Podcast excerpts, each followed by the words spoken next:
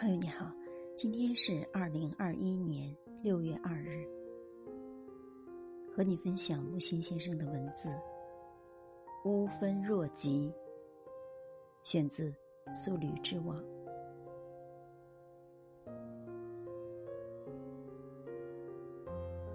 假骄傲，古诗人骄傲是假骄傲。什么是真？其谦逊，真。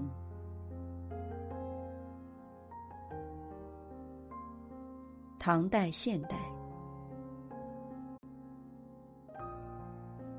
唐代能解白居易诗的老妪，如落在现代中国大陆，便是街道居民委员会主任，专事监督管制白居易之类的知识分子的。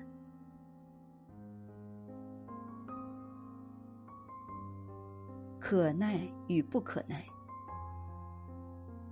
有可耐之俗，有不可耐之俗。可耐而不能耐，迂矣；不可耐而能耐之，殆矣。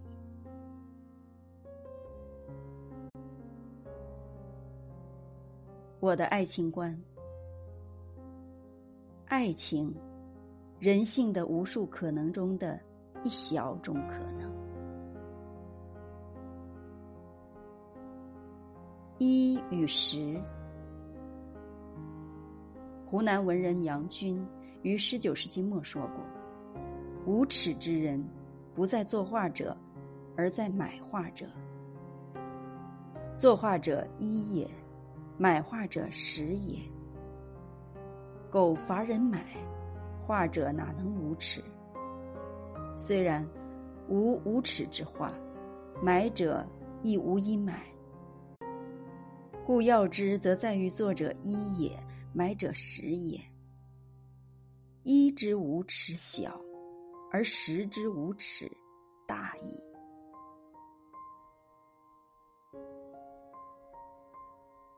陶潜等等，陶潜诗文如此高妙，本人知否？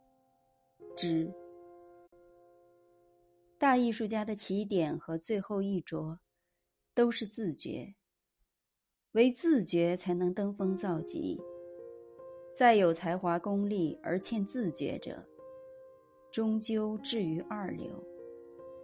然而过分的自觉，又会使一流跌入二流，因为过分的自觉是不自觉。智既得，智者乃是对一切都发生讶异而不大惊小怪的人。希腊，我最高的不是神，是命运，神也受命运支配。古希腊人如世界，鱼亦如世界。命运无公理，无正义。